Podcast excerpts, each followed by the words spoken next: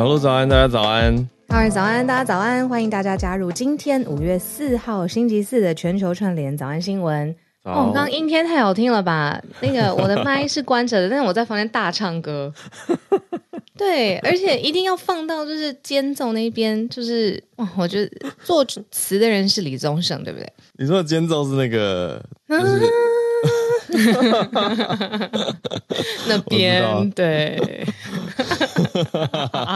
直接唱，对，直接唱，要不然怎么说明间奏那个部分？对，好，对，这个这个我觉得是一个很好的说明方式。嗯，我我我我听了昨天的 podcast，哎，你听到了？不是昨天在忙口译工作吗？忙完马上就听啊。哎，然后呢？有点感人，谢谢你。应该当面跟你说的，我不知道我在犯什么傻。也没有，我觉得，我觉得就有时候就是这样，就是很很忙，而且我们我们最近也都在，你看我们我们前天虽然录节目有见到面，可是我们一见面就说哦要来录一下那个，对，我们在别人的节目的场子 promote 我们自己的节目，总结来说就是这样。对啊。对啊，诶，因为跟大家也小聊一下，就是这一次的募资啊，就是二零二三年我们新一季的募资的计划，不是新一季，新一年度的募资的计划。我跟哈尔两个人蛮担心的啦，所以就是用，嗯、呃，比如说我们碰到面了，我们就说，哎，抓紧时间，我们来录一个影片，让大家可以加入这一次的方案。呃，待会方案还有很多细节，然后甚至赞助有不同的平台，浩尔会跟我们分享更多。但是我先提醒一小个，就是昨天在 Podcast 上面有跟大家分享的叶一博的票，这个也是因为浩尔的关系，让大家可以全部串在一起。那还有三十九张票，这个是献给 Premium 的听友的，那就一百张。然后限量送出，送完截止，所以呢，就放在我们二零二三年 Premium 的社团里面。你是不是已经是 Premium 的人，但是忘了加入社团呢？好，赶快透过这个机会加入，就在 Facebook 上面二零二三年 Premium 全球串联早安新闻的社团，记得加入。还有三十九张叶一博的票哦，可以看到我们 Live Podcast。这是一个很重要的提醒啦。呃，我们这几天跟小编在讨论，在整理大家。陆陆续续加入跟登入的状态，我发现两件重大事情。第一件呢，就是好像有一些人把绿界跟 First Story 混在一起。哦，我觉得简单区分一下，我们去年用的主要收款平台是绿界，但今年主要就是 First Story，所以我们打算接下来就强调 First Story 吧。就是要订阅的话，就请大家要多多的去。注册就点击我们现在放在资讯栏跟 Clubhouse 最上面的连接，你点进去就会发现哦，有一个红色的 logo，那个就是 First Story，就是我们在上周跟大家第一次介绍的这个，嗯，台湾的创作团队啊，他们是不能说创作团队，他们算是技术技术团队，台方对啊，嗯，没错没错，对，那就要登注册跟登入会员。那你就可以在上面点击我们你看到的 Premium、Premium Plus，还有 VIP，可以选一个来支持我们的节目。嗯、这是第一件事情啊，就是有一些听友以为自己哎、欸、已经加入过绿界，为什么还要再来这边？哦，这是不一样的。我们去年的已经结束了，嗯、大家 对今年重新开始，所以也有听友说啊，他已经是去年的 Premium，需不需要做任何的改变？需要哦、嗯，因为去年你设定的。扣款是从去年四月到今年四月，那现在已经五月了，所以我们是一个全新的开始啊，所以这是第一件事情。那第二件事情就是加入之后呢，要确保你有加入到我们新一年度的 Premium Club 脸书社团社团里头。嗯，对啊，因为不管是 Premium、Premium Plus 或者 VIP 都有这个权益。最大的 base，大家最大的交集集合就是这个，属于所有有订阅赞助我们全球串联早安新闻的人的社团。二零二三年的 Premium 全球串联早安新闻。对，那我们嗯、呃、也是忙碌嘛，所以没有一个一个在通知，我们就在节目上现在直接提醒大家。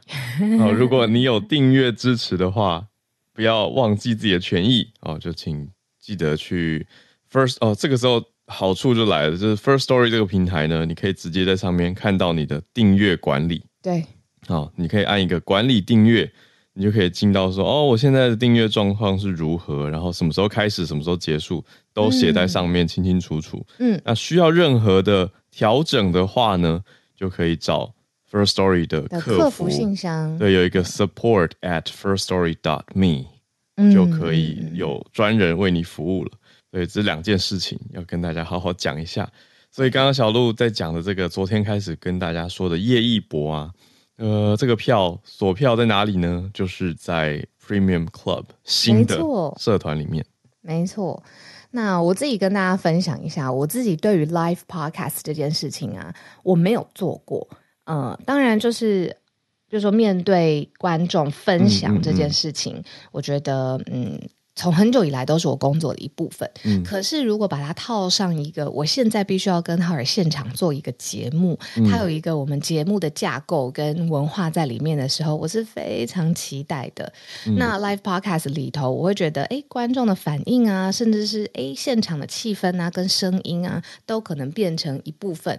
那这边卖个小关子，在视觉上面呢，我跟浩尔应该会有一个突破吧，对吧？今年 我们会再讨论看看。因为要去参加这个夜间的艺术博览会，对对，主办方就有跟我们提议说，哎，可以做一些特别的造型打扮。那我们也是很忙哎，一转眼那是下礼拜五的事。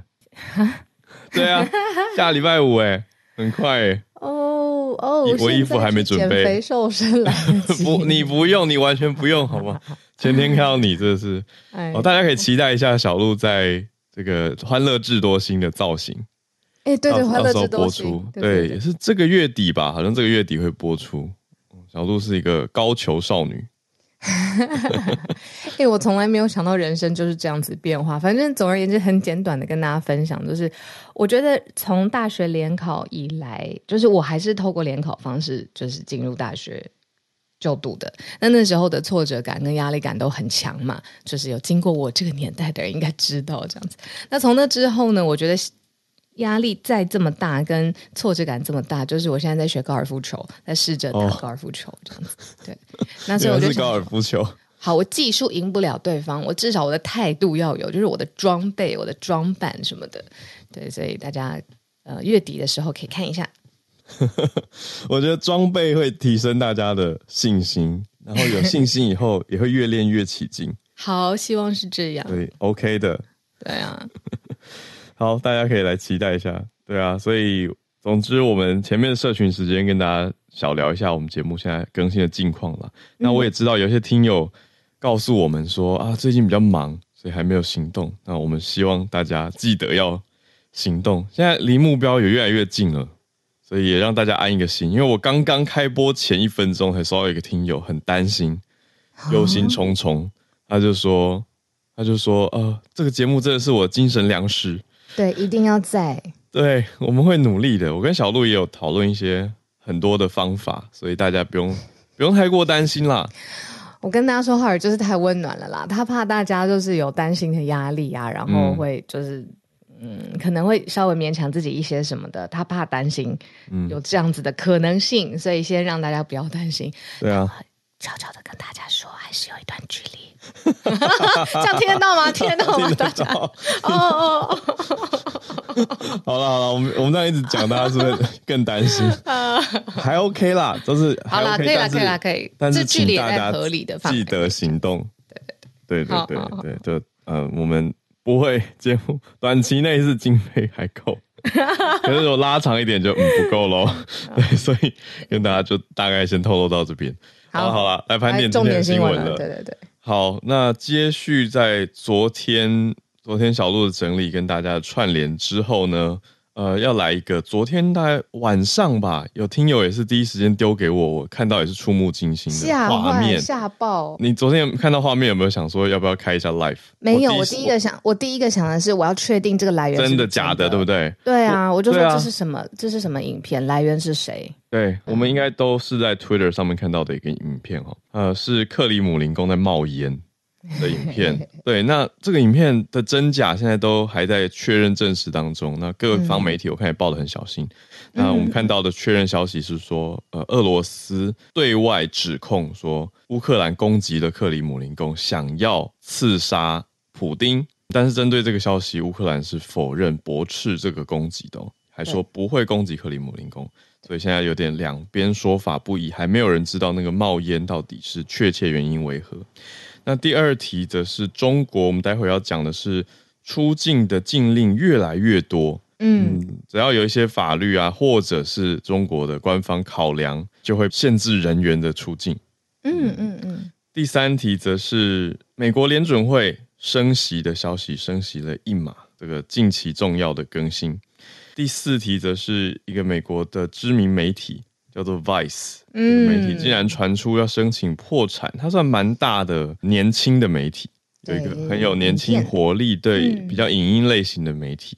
我看到的时候很惊讶，我们就这四个题目来跟大家分享。所以我昨天第一时间看到克里姆林宫冒烟这个影片，我就赶快去查。嗯、那我一第一时间去查的时候，真的报的媒体很少哎。嗯，要很谨慎小心啊！你看，在这个这么交战的当下，而且真的牵一发系全身呢，全球的领袖都在看这件事情。嗯、对我，我查的时候，反而第一时间看到的是说泽伦斯基到了芬兰。嗯嗯，嗯，就是各界主要。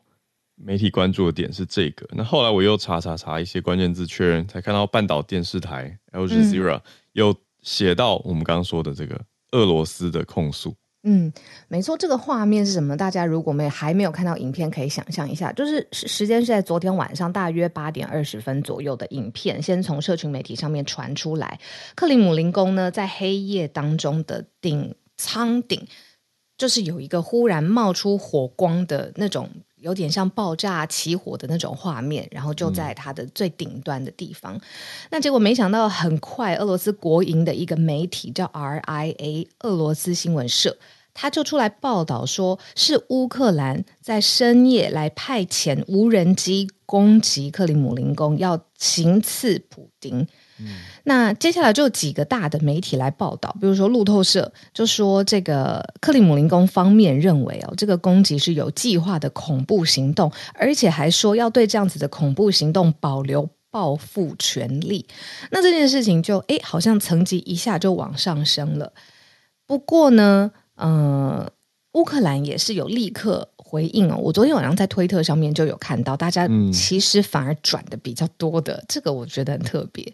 是乌克兰他正式的回应，就是说这个无人机的袭击或者是事件，乌克兰是正式表示，嗯、透过正式的声明表示，这跟他们没有关系。嗯，而且而且他们说他们完全不知情这个所谓的呃夜间的袭击的事件。嗯，那。现在呃，整个莫斯科红场是已经关闭的。那有民众不团呃不。不断的在推特上面分享讯息嘛，就说诶，可能就是有看到在行政大楼上面，因为一开始最早是无人机去造成这一次的袭击，那叫成袭击，或是有人说哎自导自演，不知道，真的不知道，没有人确定他的现在的状况是怎么样。嗯、那有人说这个行政大楼，就俄罗斯这边的行政大楼上面有人是持着反无人机的枪，这个是什么枪？为什么叫反无人机枪？嗯嗯，对。不过重点我会。画在这一句，就是乌克兰是否认派无人机来试图行刺普丁的，而且呢，他说不会攻击克里姆林宫。嗯，跟大家详述一下这个网络上流传的短短片哦。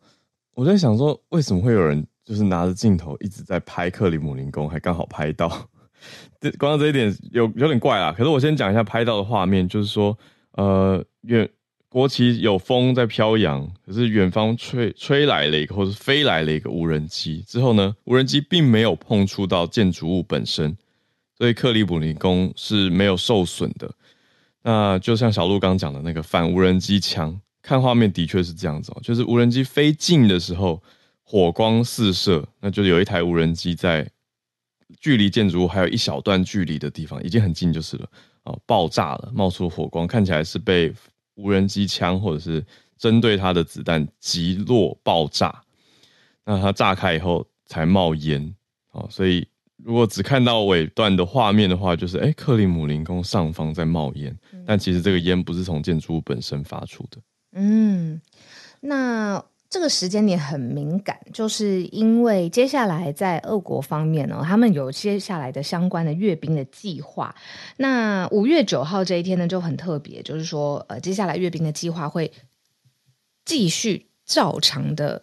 呃，发生，但是在前戏，你知道阅兵的前戏发生这样子的意外事件，我不论大家把它定调成什么，总是特别的敏感嘛。但是呢，嗯、俄罗斯新闻社也就说，克里姆林宫方面的评估，这一次呢是有计划的恐怖行动嘛，就是企图要干扰五月九号胜利日这个阅兵前夕。但是呢，普丁没有因此而改变行程，仍然是照常的工作。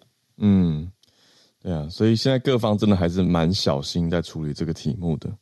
因为这个题目很可能可以操作成乌克兰做了不不道德或者不好的事情，啊、呃，像是第一时间传出来的消息，包括俄方的指控，克里姆林宫对路透社讲说，他们认为这个是有计划的恐怖行动，嗯嗯，还有保留报复的权利，这些词，就是也是会让战争升高的一个一个触燃点啦，嗯、那。其实，你如果去想说，乌克兰它整个在战争当中，它做的行径，就是它可能会去寻求更多的盟友的支持，然后到现在总统还在出访，你说芬兰，那他也会比如说寻求通话，然后让这个找到一个 middle ground。那他会不会在这样子的，已经在这样的节奏之下，真的是派无人机去轰炸克里姆林宫？这个逻辑上面的有一点跳跃性。可是我刚刚又在想说，这是战争诶，战争的时候。嗯，到底谁会做什么样的事情，真的不知道。但是现在我们至少能做的事情是把这个新闻来源，还有大家怎么定调这件事情，先说还很模糊，因为乌克兰否认，然后这个是克里姆林宫的指控。嗯嗯，好，因为你刚刚在讲反无人机枪，我就去找了一下资料，哎，结果嘞，我就找到了，还真的有有专门的哦，有专门的的这种武器，它的名字就叫做 Drone Killer。嗯，我看聊天室当中有说，它这呃的原理是不是去干扰讯号？因为它毕竟本身还是要远端去操控这个无无人机嘛，还是它就是一个具有杀伤力的，只是针对无人机特别有效的武器？很好的问题，我找到两两款啊，Drone Killer 看起来是电磁干扰哦，就是针对性的电磁干扰，但是另外有一些看起来就很像是用直接是机枪，嗯，来把无人机射下来。如果根据 Twitter 上面流传那个影片的话呢，我认为看起来比较像机枪诶，因为直接有子弹射中无人机本身，而且机体爆炸嘛，才会有火光。所以我我自己是这样的想法啦。总之，呃，大家等于是现在看到的红场这边的画面是有人是持反无人机枪在做一个待命预备的。嗯嗯嗯嗯。所以这是我们今天关注到第一个题目。好，那我们马上讲到俄罗斯，大家都会想联想到现在俄罗斯在全世界可能最靠近它，不论是心理上面的距离，或是盟友上面的距离，应该是中国。嗯，好，那我们就看看中国现在发生什么事情了。有一件很特别，而且如果发生在我身上，我会觉得诶莫名其妙的事。但是呢，中国在这一段时间默默的收紧了人可以出国的权利。怎么说呢？他现在禁止民众出国的情况呢，是每天都在剧增的啦。那包括了像是外国的高阶经理人，也可能你是外国的高阶经理人，你也可能从中国飞不出来。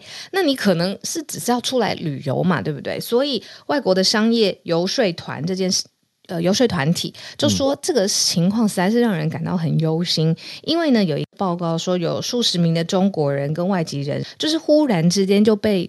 限制出境了，那很多人都说这个可能会是因为习近平最近要收紧政治上面的控管，所以呢，特别被标注的敏感的人士，或者出去可能有异议的人士，或者是反正政府就是不让你出国，你就是要被限制出境。那这件事情，嗯。在一般大家生活在自由的土地上面的时候，会觉得说：“哇，我有工作上面安排，我旅游上面的安排。”但是这件事情在中国现在很可能就是没有办法如你所愿一样。那我自己的联想就是说，有疫情这件事情，我可以理解那个时候。各国的国境都暂时先封锁关闭啊，确认这个嗯整个公卫的紧急的事件先缓解。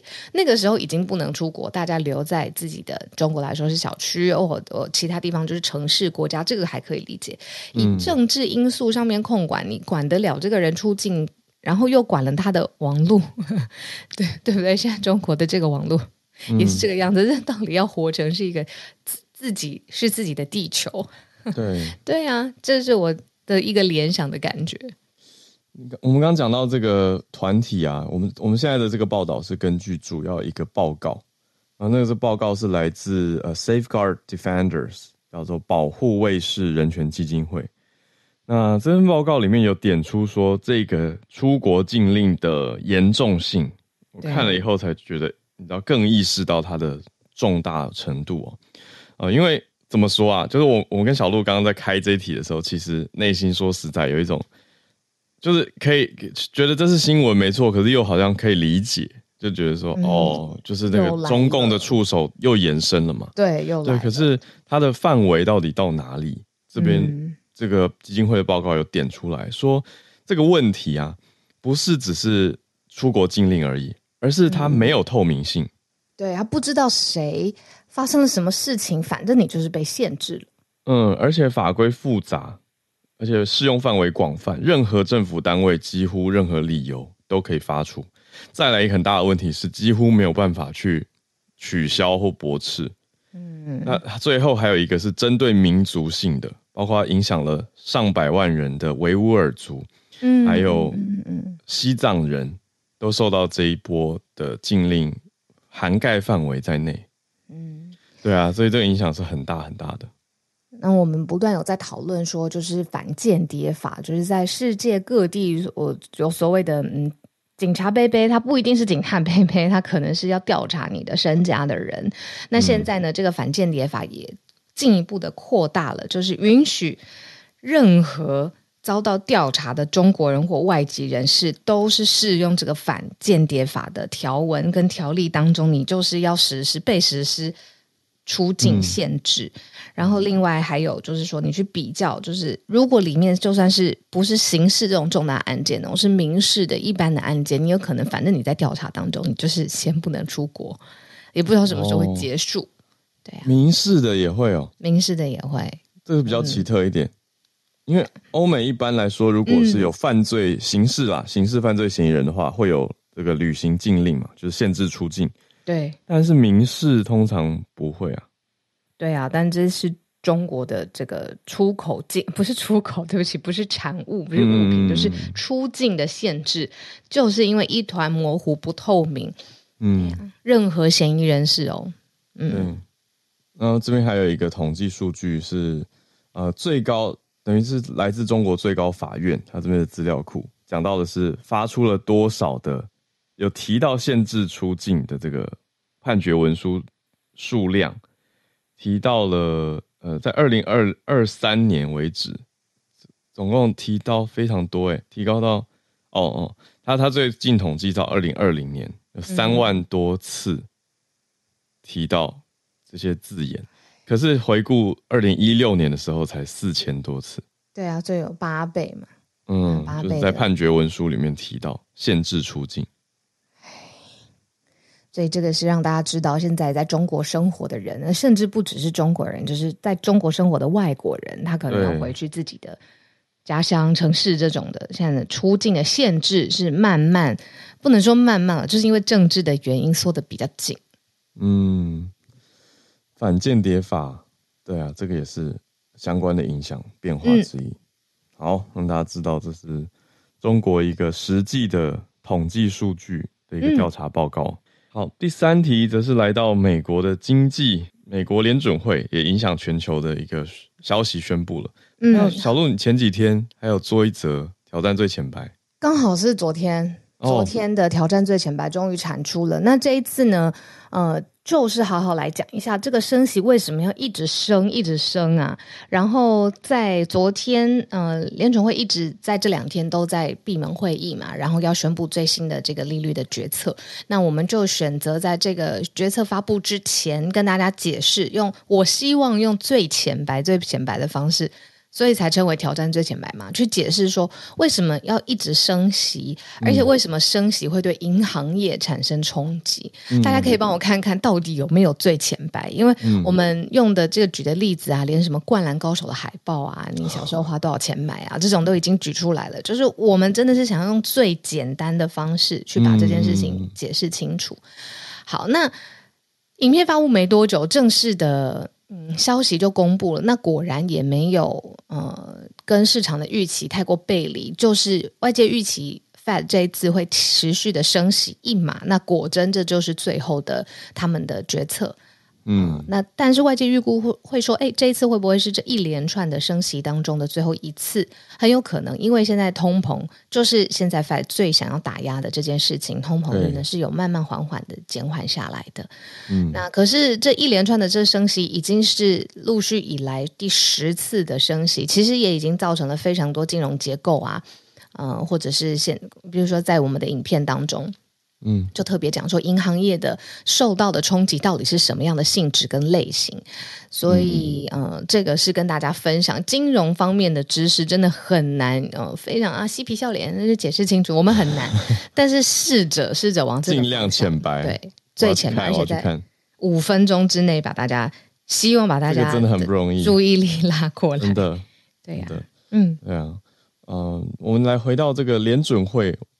的从从去年回顾一下，小鹿，你刚刚讲说第十次，我也蛮惊讶的。可是真的回头一看，哇，已经第十次升息，从去年三月就开始了，嗯、没错，所以一转眼就是已经超过一年多的时间。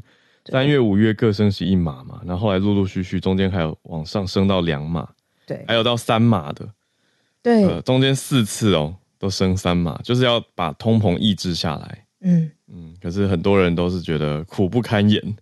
就是受到通膨的影响，后来也是受到升息，又影响到不同的人。对啊，嗯，那像刚才浩尔说，从去年三月开始宣布嘛，然后陆陆续续到现在，这第十次累积起来已经升息了二十码了，或是你要用五个百分点。五个百分点就是百分之五计算，对，嗯、没错。那但是现在好好处跟曙光就是说，现在美国三月的通货膨胀呢是有缓和的啦，而且这个缓和是蛮显著的，包括消费者物价年增率也降到百分之五，就是这个物价慢慢下降了的意思。然后这是两年来的新低点，嗯、但是呢，还有其他地方还是居高不下，像是房租啊、食物。这些很重要的东西，对啊，现在还是很高。嗯，就是吃跟住，所以这些呃，根据经济学的统计，归纳成核心通膨。嗯，所以现在的说法是说，通货膨胀整体有比较缓和，但是核心通膨还是很顽固。嗯嗯嗯，在这边也可以跟大家介绍一个新的指数。嗯、呃，不是新的指数，就是说这个指数其实很重要，现在也是被判断出来的。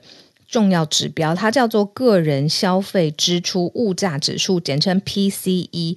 它现在呢，三月份在美国年增百分之四点二，那它已经有显示出通膨降温了，就是你跟前面几个比，它没有再那么的高。那这个 PCE 是现在联准会会主要参考而且偏好的通膨指标，个人消费支出的物价指数，简称 PCE。嗯，Personal Consumption Expenditure。就真的是个人的消费，对，它的算法是说，呃，个人他去统计你个人消费的支出，然后也是去抓一些产品来计算出一个比例，所以年增还是蛮高的，百分之四点二，可是已经比之前好很多了，嗯，所以说我们看到这个升息的消息，那当然世界各国也通常都会跟跟着美国的联准会有一些联动。嗯那我们就再看相对应的呼应。好，我们今天最后一个盘点题 是，嗯，商算媒体题吧？媒体跟媒体的商业关系，对啊，对。我记得我在二零一六年、一七年还常常很常做那个知识搬运工，就是 Vice 上面啊，它。这个媒体怎么样新颖？我可以跟大家嗯讲几个，我觉得很酷，怎么会这样子变成一个媒体的题材？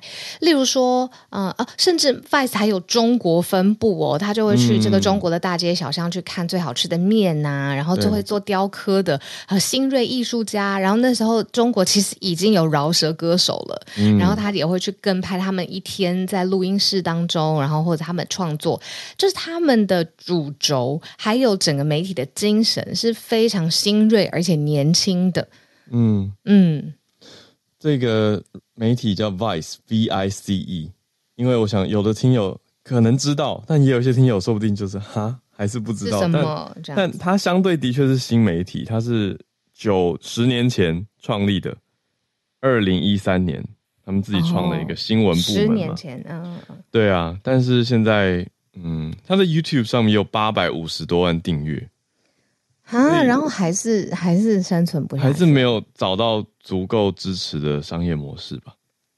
怎么会这么难呢、啊？新媒体，你看它 expand 也很快，然后那个时候它也打响了呃名声。我我到现在对他 logo 都还记得，它的 Vice 是胖胖的、歪歪的可爱字体，然后是黑底，黑底的，对，黑底白字，就是他。那跟大家一起对照一下，就是呢，像类似的呃网络新生的媒体平台 BuzzFeed，它的新闻部门也关闭了。现在呢，这个是八百五十万 YouTube subscriber 也没有办法救的 Vice，它现在也是呃倒闭。那先是很多人就忽然间没有工作嘛，然后希望、嗯、呃要被资遣哦，Vice 现在就申请破产。对，对啊，这个消息已经传出来，那他们自己家的记者也已经。证实了，嗯，啊，就是说，Our APEC team，我们的亚太团队已经很多人被资遣了。那这个公司等于破产的消息就传出来嘛？那那连内部员工都出来证实，所以应该就是确立的消息。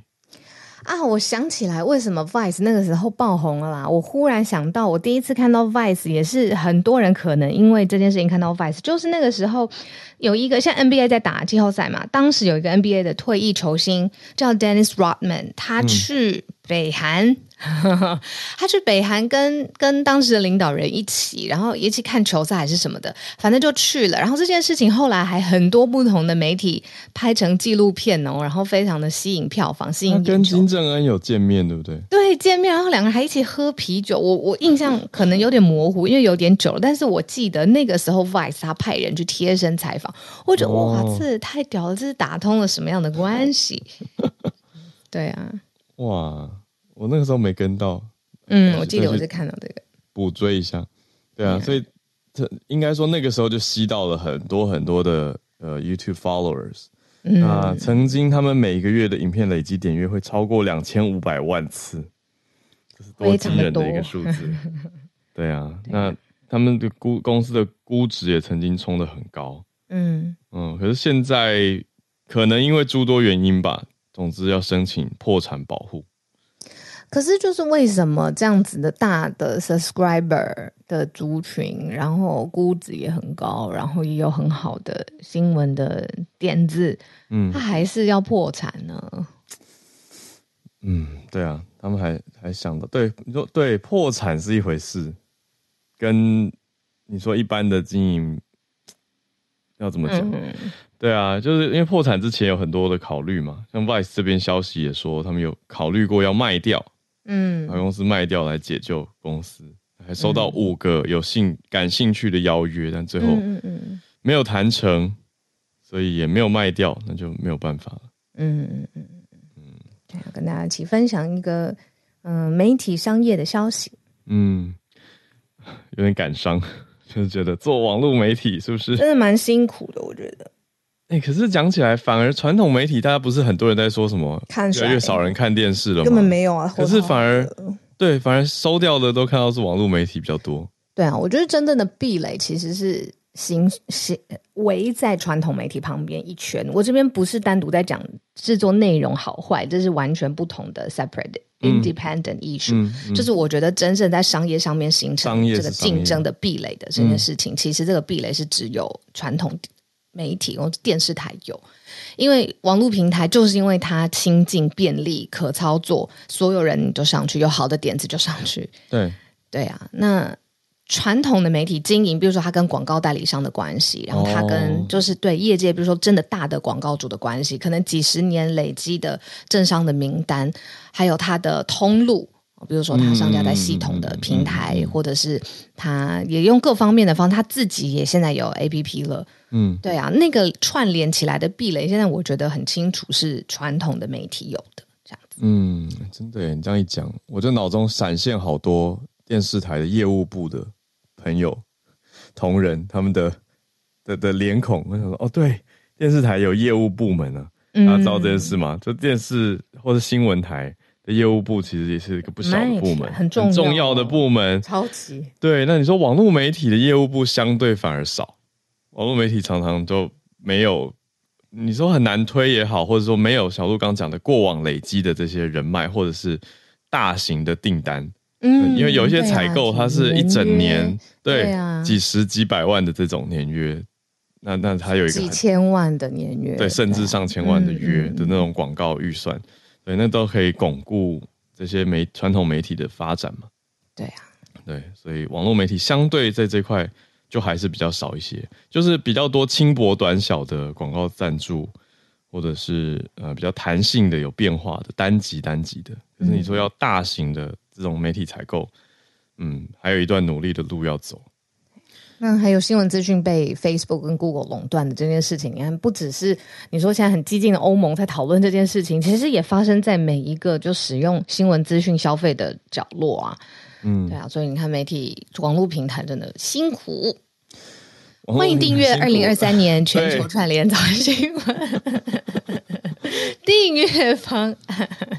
对啊，我觉得大家忙可以理解，可是让让大家我让我们也安心一下，所以最近可以来行动喽。呃呃，我昨天有跟几个听友见到面，嗯嗯，那非常的可爱，是我家的亲戚。哎、欸，对啊，那那他们。是一对母子，所以都是我们的听友，所以他们很可爱，会讲说，就是妈妈你不要暴雷，他们会讲，因为我要讲的这个点是什么？不是只是说啊母子把节目变成一个共同话题，或者全家人当成一个共同话题，非常可爱，而是说他们会有时候周间忙碌，然后到周末的时候再来一次补听或者补追。哦，会这样子，他会花这么多时间哦？会，周末就五五个小时了嘛？嗯，就是会把周间漏掉的单集去补上。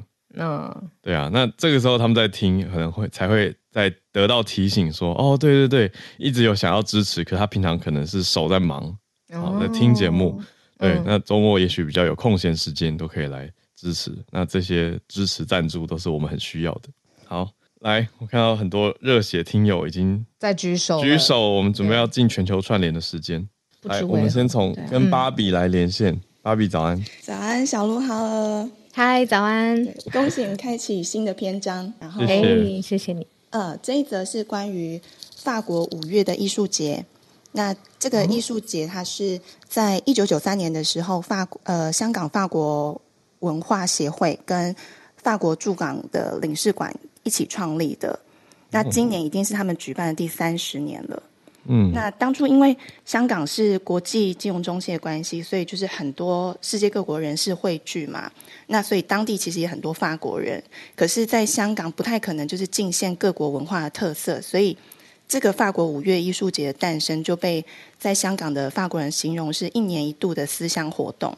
嗯，因为因为呃，香港的康乐文化事务署的支持啊，还有其他大型的团体参与，所以他每年五到六月的时候都会举办超过一百场的法国文化相关活动。哇，所以是在香港的艺术节，对，在对，在香港。然后他呃，今年的法国五月艺术节的大使还是一样是林嘉欣，他已经代言第十年了。大家知道林嘉欣是台湾人吗？对，所有香港人都以为是香港人 哦，不对，是台湾人以为是香港人，香港人知道他是台湾人，对，对不对？对呀、啊，对，他是台湾人，对。嗯、然后呃，今年的主题是艺术联动，所以它会呈现一连串就是横跨舞蹈啊、戏剧、音乐等等，就是非常多元的原创节目。五月份，嗯，对，五月份已经开始了。其中一个在香港文化博物馆展览的是虚拟凡尔赛宫之旅。嗯，他们就是用虚拟实境的技术，让大家就是透过科技可以沉浸式的参观这个法国的知名地标。嗯，那这个展览它有六个主题的展区，就跟大家分享我印象比较深刻的其中两个，一个叫做时空穿梭。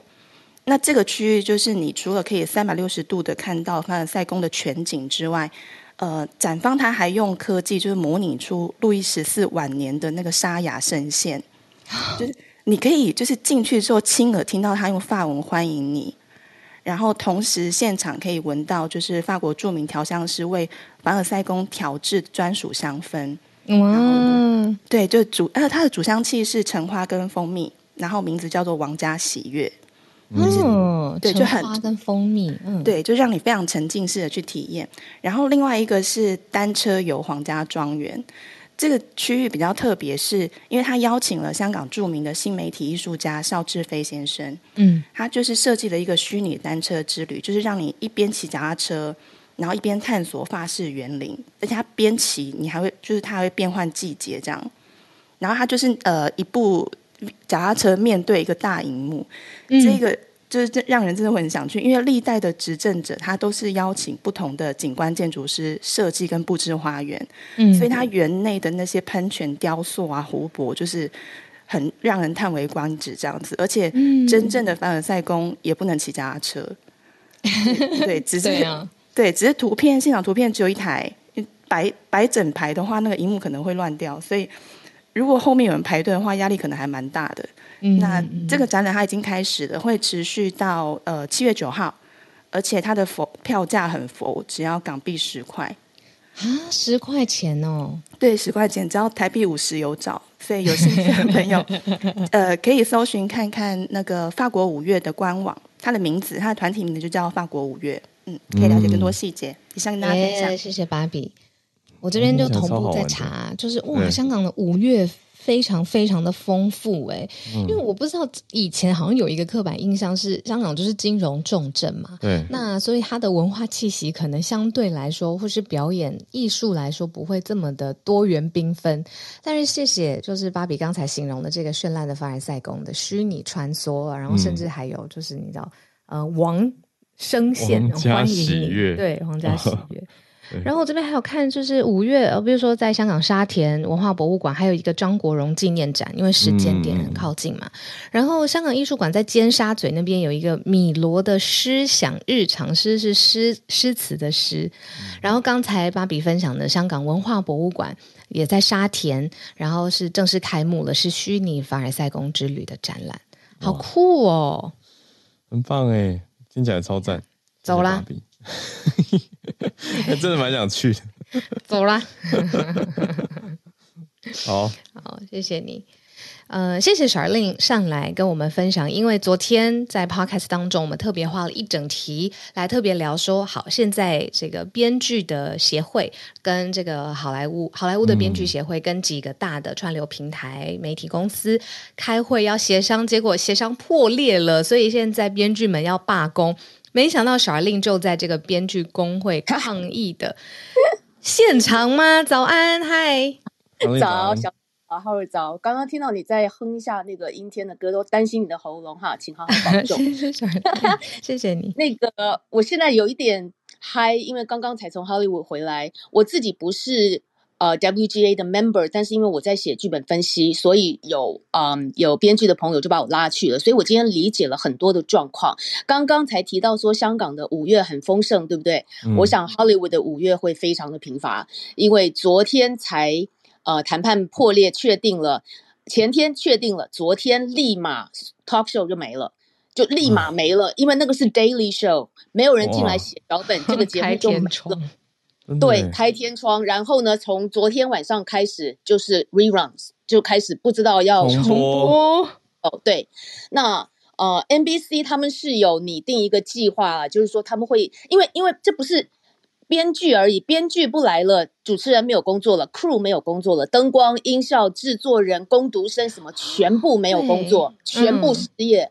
嗯、然后 NBC 是拟定了一个计划，他们要 pay the staff，但是呢，大概就两周，最多我忘记哪一台说最多配到三周。可是你知道十五年那一次是三个月，所以我就不知道接下来大家怎么办。然后在现在，虽然刚刚讲说通货膨胀比较平息一点，但是。真的相信我，外面很贵很贵。嗯，然后呢，接下来就看到 SNL 那个 Saturday Night Live 这个礼拜、嗯、很爱看的泰斗啊，喜剧的源头。接下来那个是 Weekly，也是很新闻的，对里面也有那个 Weekly 那种 news 啊什么的，那些就都大概都没了。然后今天我听到一件很好笑的事情，就是你知道 Whoopi Goldberg 吗？有一个黑人女士，Whoopi Goldberg，嗯，他每天早上在 ABC 电视台有一个 talk show，这个 talk show，morning show。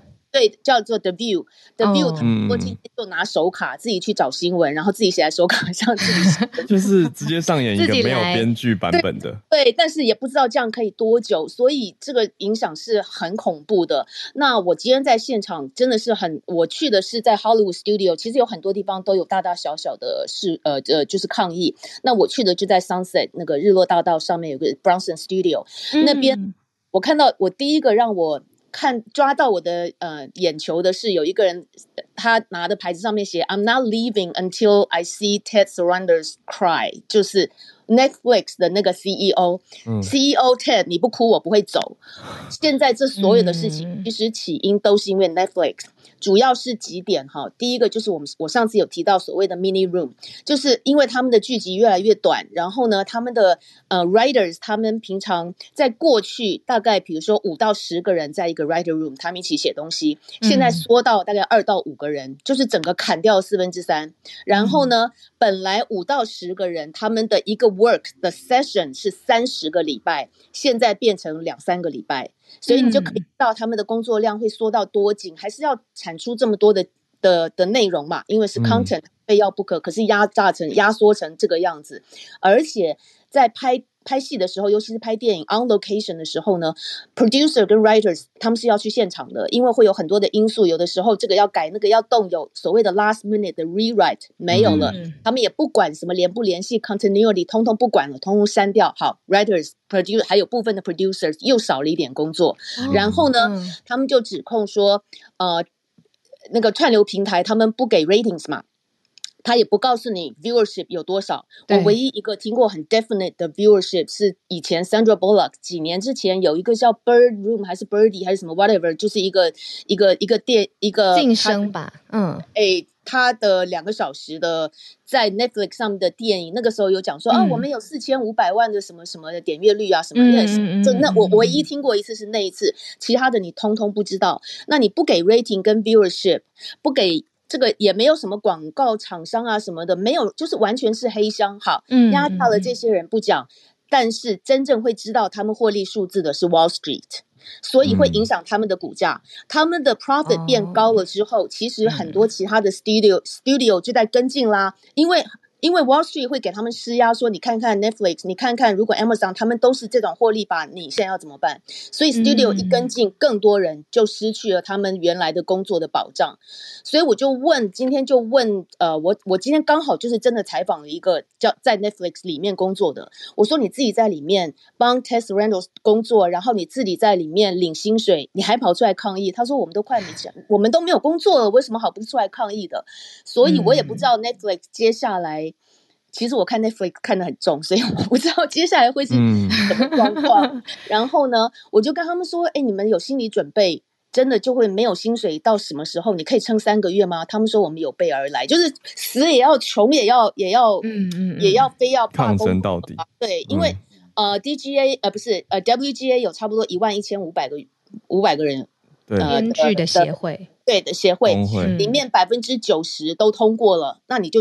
就一定要去嘛，然后而且，嗯，嗯，这个谈判接下来哦，director、DGA、actor、SAD、producer、PWA，他们会，呃，其实我有问他说，above the line，director、actor、producer、writer，只有 writer 受影响吗？他说天，每一个部门都受影响。所以之前我有讲过，director 把他们的谈判在五月十，呃，五月底的谈判，把它延迟，让 writers 先来搞定，因为。没有 script，什么都没有。嗯，嗯，然后所以他们就很恨。你知道，今天有一个呃 Writers Guild 的 captain，他跟我讲说，他恨透了那些 studio 的 head。你记不记得我们之前讲呃 Bob Iger、嗯、Disney 的头？嗯，对，嗯、他现在的 paycheck 是一年两千七百万，你觉得很多对不对？之前被 kick out 那个开除的 Bob Paycheck，嗯，他走的时候还拿了两千三百万，你觉得很多对不对？我跟你讲，今天我才听他们讲说，Warner Brothers 的老大、嗯、David。Zaslav 他的年薪，二零二一年的总收入哦，他的年薪才三百，呃，才三百九十万而已。但是他的整个 package 包括什么 stock option 啊，还有一些所谓的 other、嗯、你不知道的，全部加起来是两亿四千六百万一个人。哦，十倍，十倍，所以听起来是金融游戏啦，嗯、就是在华尔街上面操作这个影视产业。对。嗯对所以这些人实在是受不了了。出来可以，对不起，我讲太久了，可是我很想跟大家分享。好，我讲完了，谢谢 Charlene，谢谢 Charlene。刚才 Charlene 说 Netflix 上面唯一有一个票房的那个山卓布拉克那一部片叫 Bird Box，叫蒙上你的眼。对对对对对，我很喜欢，我觉得他演技在那边做的非常好。但也理解，就是说，其实 Netflix 上面的 viewership 不透明嘛，你真的是不知道有多少个人现在同时在看什么人选之人，或者是造后者，或者是你看世界上面的大片这样。哎，对不起，我再补一个最后一点，我问到了 AI，因为 AI、嗯。呃，他们已经在写剧本，可是我就跟那个 Netflix 的人讲说，哎，不是他们他们的剧本不是写的很烂吗？不能用吗？嗯、他说，等一下，我们的 mini room 已经是变成只有二到五个人了。等一下，studio 跟你讲说，我们删到剩一个人，我们还是用 AI 写剧本，嗯、我留一个最强的人帮我改 AI 的剧本，可不可以？哇，很恐怖，超级、嗯、哇！谢谢 Charlene 在这么短的时间之内给我们这么大的资讯量，对啊，嗯、不想太久了。不会不会，很感谢，而且是让大家了解，对啊，因为他们已经五个礼拜了吧，就是一直在密集的协商，开会协商，最后还破裂了，对啊，其实就是工作的权益啊、时数啊、内容都没有受到保障嘛，嗯，大幅的被删减，然后这是第一手 Charlene 采访回来的，跟我们分享，非常谢谢你，谢谢 Charlene。来，我们继续在加州连线，对，但我们以往北加州。上次老师连线，老师早安，Hello，Hello，小鹿早安，Hello 早安，对，老师早。啊，稍微补充一下，那因为我等下去教课了，对，那五月份的这个联邦公开市场委员会，他们每年是开八次会议嘛，上一次在三月，那这次是在五月，那在开会之前，就是大家想一想，回想一下三月、四月发生什么事情？三月、四月就是发生了这个银行的风波，然后在就后来就是有一些这个啊，你们刚才讲的这个个人消费支出的通膨，然后还有 CPI，就是啊。这个 consumer 呃 price index 就是呃消费者物价指数这些通膨，它虽然说是整体看起来开始下降，但是如果说你去除掉能源跟食物来讲的话，它的核心通膨，就是说真正这个呃 driver 就是真正的这个引擎还是很热的，就表示说工资还是一直在支撑的这个通膨。那三月核心的 PCE 是这个嗯个人消费支出的通膨，其实四点六，是比总的 CP 总的这个 PCE 的最大的这个数字是四点二来的高。嗯所以就表示说，其实很多是在，比如说像是旅游、呃保险业，然后像是这个呃可能是理发这种，就是比较服务类型的这种这种商品，就是价格就是越来越高。所以之前啊、呃，就是在三月的时候，大家看到说，哎，这个银行风波，联总会会不会稍微松手一下，会不会变成转为鸽派一点？可是没有想到说，就他们还是三月的时候继续升一码，然后五月的时候，那之前大家就是说，哎，可能是一码或是。不升息都有可能。那我觉得说，我之前我今天早上其实有一个录一个节目，然后我觉得说应该是会升一码，嗯，因为我觉得说其实他们的 signal 其实很重要，就是除了这个升息他们的这个政策之外，他们给市场一个信息是很重要，就是说你面对经济衰退或者说这这样子经济的一个。波动跟通膨之间，你觉得哪一个比较重要？嗯、你看到这些银行的风波的时候，如果说你就就此停下你的升息的脚步的话，嗯，那市场会觉得说，哎，所以说你会松手嘛？你并没有这么严肃对待这个通膨的问题嘛？所以说这个也是一个 signal，就是经济学所谓的这个信号，这个 signal 其实是还蛮重要的。所以说，呃，它今天这个升息嘛，其实就是符合市场预期。所以说，这个也是一个，我认为就是大家预期里面是，我反而觉得说，他如果不升息的话，反而是一个 signal，就反而你不做，没有无所作为的话，反而是另外一个意思的意思。嗯，对。那所以，那如果说你比较三月份跟五月份他们的政策上面的一个 statement 声明的话，你可以看到三月份他把三月份的一句话删除了。三月份有一句话叫做“一些额外的政策上调是合适的”。那这个就是意思，就是说这个利息继续上调的意思。那五月份就把这句话拿掉了，所以很多人就认为说，哎，这个就表可能或许表示说这个升息周期已经到一个尾声，那或许下一次就不会再升息了。那这个我们就是接下来可能要看他们接下来的数字啊，这些数字有没有下来。那我最后就是很快的补充一下，就是说。嗯，PCE 跟 CPI 这个就比较稍微学术一点，我就很快很重要。嗯、对，CPI 就是呃消费者物价指数，我们可能高中啊或大学的时候修这个经济学原理都有学到，就是它是一篮子的货物，这一篮子的货物就是说有几磅的牛肉、几磅的猪肉。多少牛奶，然后你付多少钱呃保险，这些都是固定数量的。嗯，所以说你每个月用这些固定数量，那你根据你这个不同的价格，你就输进你的这个一篮子货物里面，然后然后计算出一个指数，然后看这个物价到底上升多少，这个是 CPI 消费者物价指数。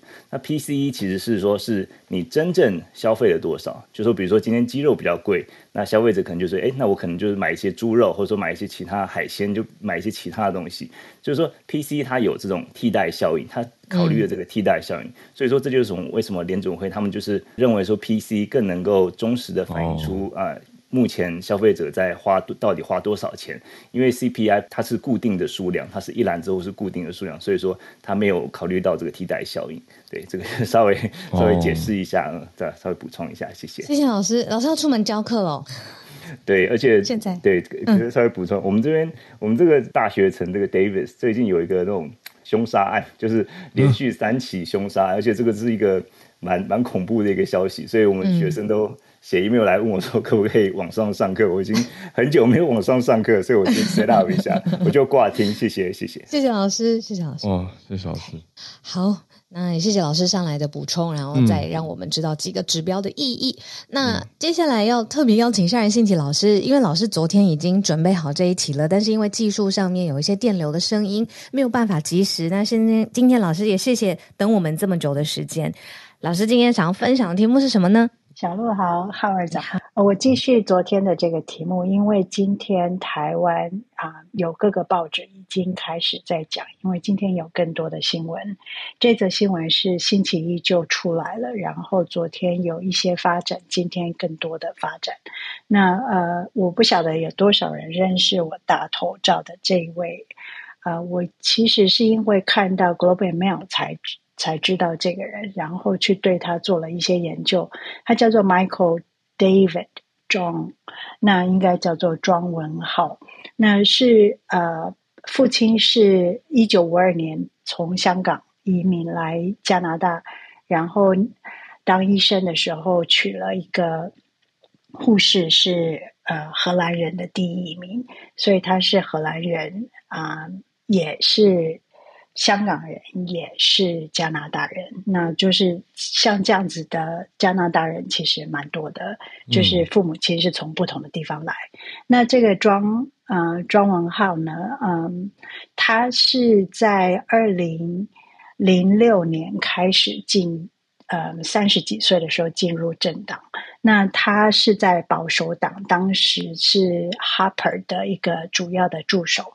那他在二零二一年的时候，他是呃加拿大众议院的外交事务还有国际发展委员会的副主席。那他推出了一个报告，二零二零年的时候的报告就是，呃，这个委员会的报告就裁定了中国在新疆所犯下的暴行是。反人道，而且是种族灭绝。那也因为这个报告，加拿大加加入了美国、英国、欧盟，啊、去制裁中国。可是他的这个行为在十一月发生以后，二零二一年在三月的时候，北京就把他变啊、列为是一个制裁的一个外国人。那当时庄文浩在推特就讲说，他会把这个。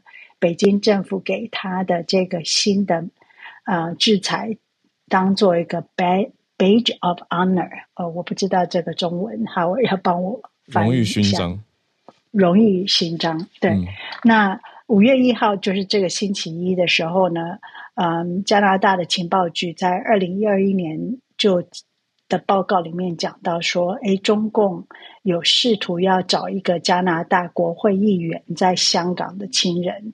来施加威胁。那 Globe and Mail 的编辑部在当时讲的，就是星期一讲的时候，并没有指明是谁。可是，在昨天我想要分享的时候，昨天他们就只嗯确认说，这个要要呃威胁这个加拿大议员的，就是庄文浩。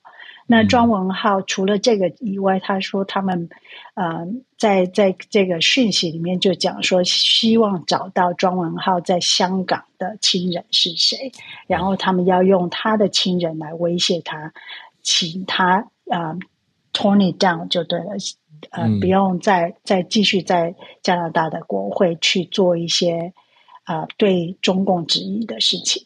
嗯，那昨昨天嗯、的推特就整个就爆开了，他基本上就说他很意外的是，如果说在二零二一年的时候，嗯、当现在的执政党已经有被 briefed 这件事，为什么都没有人告诉他？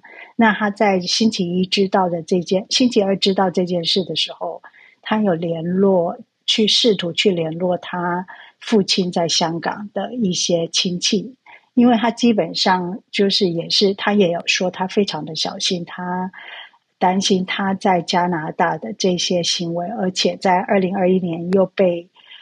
呃，列为制裁者，他会不会影响到他父亲那边的亲戚？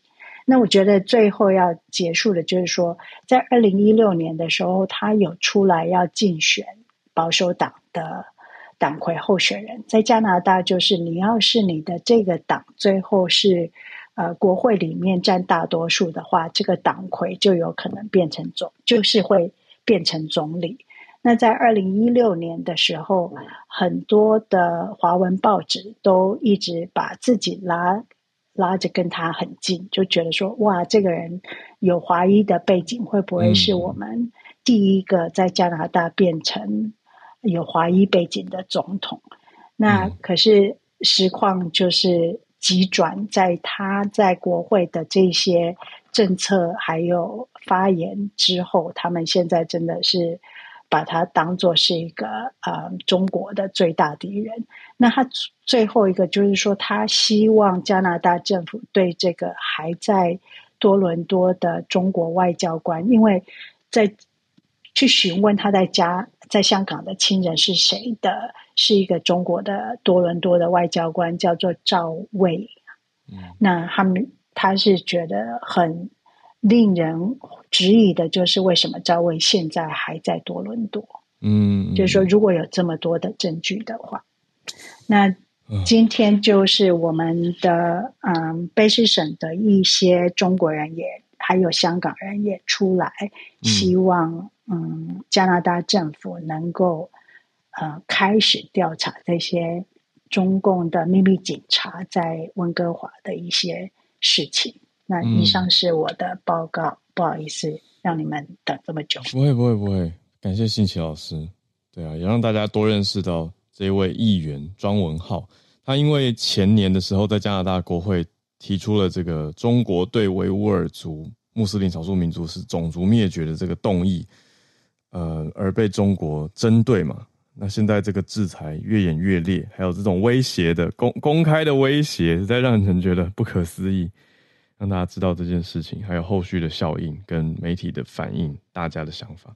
谢谢信奇老师，我觉得这一题是掺杂了很多的因素，也非常呃有代表性的一个题目。